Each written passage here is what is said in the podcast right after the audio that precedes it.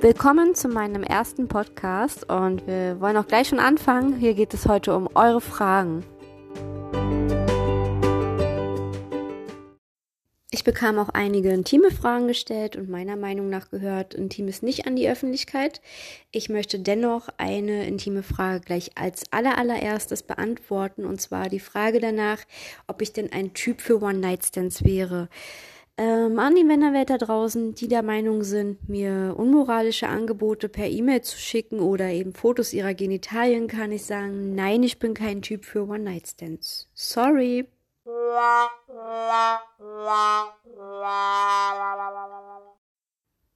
Bei mir ist es halt so, Sex ohne Liebe, das kann ich mir einfach nicht vorstellen, weil es gewisse Prickeln und Knistern, das hängt für mich sehr, sehr stark mit Gefühlen zusammen. Und ohne Schmetterlinge im Bauch ist das Ganze für mich einfach unrealistisch. Ich meine, man sollte eigentlich auch seinen Körper wertschätzen, bevor man sich einer Person hingibt. Und man sollte sich kennen, man sollte sich lieben und vertrauen. Man sollte halt auch wissen, dass die Person safe gesund ist. Und man sollte auch wissen, was der andere tut es gibt so viele sexuell übertragbare Krankheiten und bei mir persönlich ist es halt so, dass ich wegen Spaß den Rest meines Lebens nicht aufs Spiel setzen wollen würde.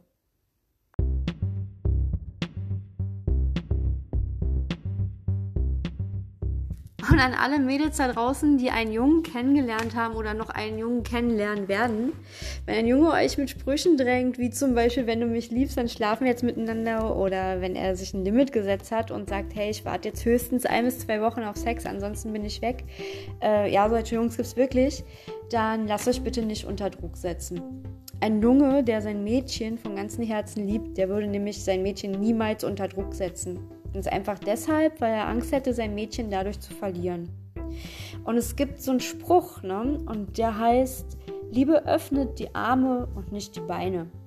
Und wenn er dich wirklich liebt, dann würde er das auch akzeptieren und dann würde er sich auch mit einer Umarmung zufrieden geben.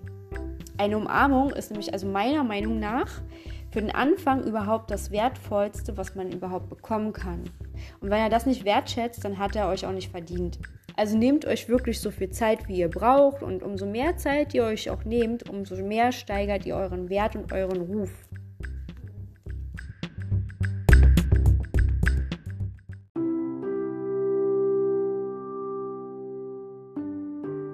Hier ist noch eine Frage, macht es dir etwas aus, wenn du im Beisein von anderen Leuten weinen musst?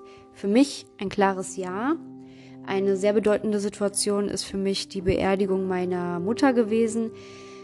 Da waren wir im kleinen Kreise mit der Familie, was jetzt auch nicht so dramatisch gewesen wäre. Allerdings wurde ein Fotograf beauftragt und der hat halt die ganze Zeremonie von Anfang bis zum Ende festgehalten und auch uns zwischendurch abgelichtet. Und ich glaube, genau da lag jetzt auch das Problem, dass ich meine Trauer und meine Tränen gar nicht so freien Lauf lassen konnte, weil es war irgendwie seltsam. Man wurde beobachtet, man wurde abgelichtet. Ähm, und das waren gemischte Gefühle. Also man hat sich irgendwie beobachtet und auch unwohl gefühlt. Ja, es ist schlecht zu beschreiben. Und das, diese Bilder bleiben ja auch für ewig. Ne? Und ähm, für mich deswegen ein klares Ja vor gerade vor fremden Leuten kann ich nicht. Hier ist noch eine Frage, wie viel Zeit verbringst du in der Küche? also eigentlich, wenn ich zu Hause bin den ganzen Tag, es geht immer so hinher, ne? Zum Kühlschrank, wieder zurück, dann wieder zum Kühlschrank, ach naja, das noch probieren und das noch. Also ist schon am Herd selber jetzt gar nicht so viel, äh, war ja schon fast den halben Tag. Könntest du dir vorstellen, auf der Straße Musik zu machen oder zu singen? Nein. ich glaube, mein Singen reicht jetzt höchstens so für unter die Dusche oder für eine Hausparty, wenn ich da mit meiner Gitarre so ein bisschen rumklimper und dazu so ein bisschen Lied treller. Aber das professionelle Singen überlasse ich dann doch lieber denen, die es auch können. Und da gibt es sehr, sehr viele talentierte Leute da draußen, und großes Lob an euch. Es gibt auch sehr viele, die halt nicht entdeckt wurden, was sehr schade ist, die wirklich, wirklich super singen können. Ich gehöre nicht dazu und ich will auch, will ich auch gar nicht. Und auf der Straße ist ja noch peinlicher dann. Hier ist noch so eine Frage, ob für mich Schule oder Arbeiten schwerer ist. also ich würde dazu sagen, Schule ist sehr, sehr anstrengend. Man muss sich sehr viel merken. Also ich bin oft verzweifelt, in Tränen ausgebrochen, gerade wenn Prüfungen anstanden und so. Ähm, dagegen ist Arbeiten wirklich Pille-Palle, sag ich mal so. Aber Arbeitszeit ist immer länger als Schulzeit, ist der Nachteil. Sitzt man den ganzen Tag auf Arbeit oder läuft oder was auch immer man auf Arbeit macht. Und in der Schule hast du dann zum Beispiel so sieben, acht Stunden und dann kannst du wieder nach Hause, ist schön chillig, du hast mehr Pausen und eigentlich ist Schule cooler, nur mit dem ganzen Lernen ist schon anstrengender.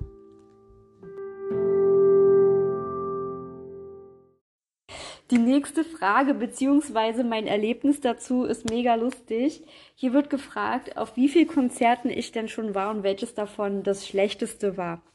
Ich muss dazu sagen, dadurch, dass ich eine Lieblingsband habe und auch jahrelang in der Presse tätig war und teilweise immer noch bin und auch äh, so Einladungen bekomme für Konzerte oder Galas oder Theaterstücke, whatever, ähm, habe ich schon über hunderte von Konzerte besucht und das Schlechteste war eine Coverband, beziehungsweise ein Sänger, der Bob Marley nachmachen wollte. Und das Konzert an sich fing auch erst nach über eineinhalb Stunden an, da er einfach mit seiner Technik nicht klar kam, mit dem Aufbau. Er hat dann sich noch einen Joint gebaut und geraucht und dann konnte er nicht singen und die Technik ist dann dauernd ausgefallen und es war einfach irgendwie auch mega witzig. Er tat mir aber auch leid. Aber er war sowas von sich überzeugt, dass er am Ende seines Konzerts sogar noch die Flyer für sein nächstes Konzert verteilt hat. Und der Veranstalter, der war so kulant gewesen, der hat den ganzen Gästen, die teilweise auch schon draußen gewartet haben zwischendurch, wenn der mit seiner Technik nicht klarkam, weil der immer so ein Piepen und alles schrill und schrecklich. Der hat wirklich den ganzen Gästen die, das Eintrittsgeld wieder zurückgezahlt. Und das fand ich mega cool. Hier ist noch eine Frage. Würdest du es gut finden, wenn etwas nach dir benannt werden würde? Hm. Es kommt drauf an.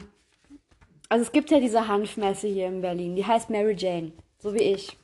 Und jedes Mal, wenn ich dieses Plakat da sehe, diese ganzen Dinger, die da an der, an der Wand hängen, riesengroß mit meinem Namen drauf, wo für Drogen geworben wird. Ich war noch kein einziges Mal auf dieser Messe, aber ich bin gegen Drogen, egal in welcher Form ich ärgere mich halt jedes Mal. Oder es gab halt auch so eine Situation, wo mein Name in einem YouTube-Video ähm, erwähnt wurde.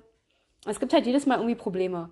Und äh, auf jeden Fall, nee, ich mag's nicht.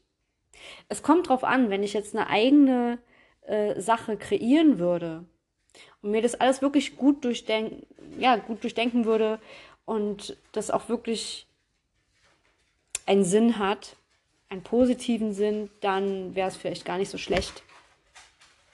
Aber so. Und die letzte Frage. Bist du ein gutes Vorbild? Ich hoffe, ich hoffe es auf jeden Fall, weil, ähm, also ich trinke fast gar keinen Alkohol. Ganz, ganz selten, vielleicht ein, zwei Mal im Jahr, so Silvester einen Schluck zum Anstoßen manchmal auch gar nichts. Zu meinem Geburtstag gar nicht, also eigentlich wirklich fast gar nicht. Es kommt ganz selten vor. Ich esse kein Fleisch und ähm, ja, also ich, ich hoffe, dass ich ein gutes Vorbild bin. ich nehme keine Drogen. Ja.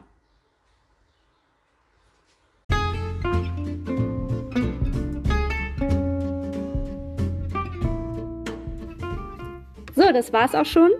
Und ich hoffe, dass euch mein Podcast gefallen hat. Liebe Grüße, eure Fräulein Wolke. Tschüss.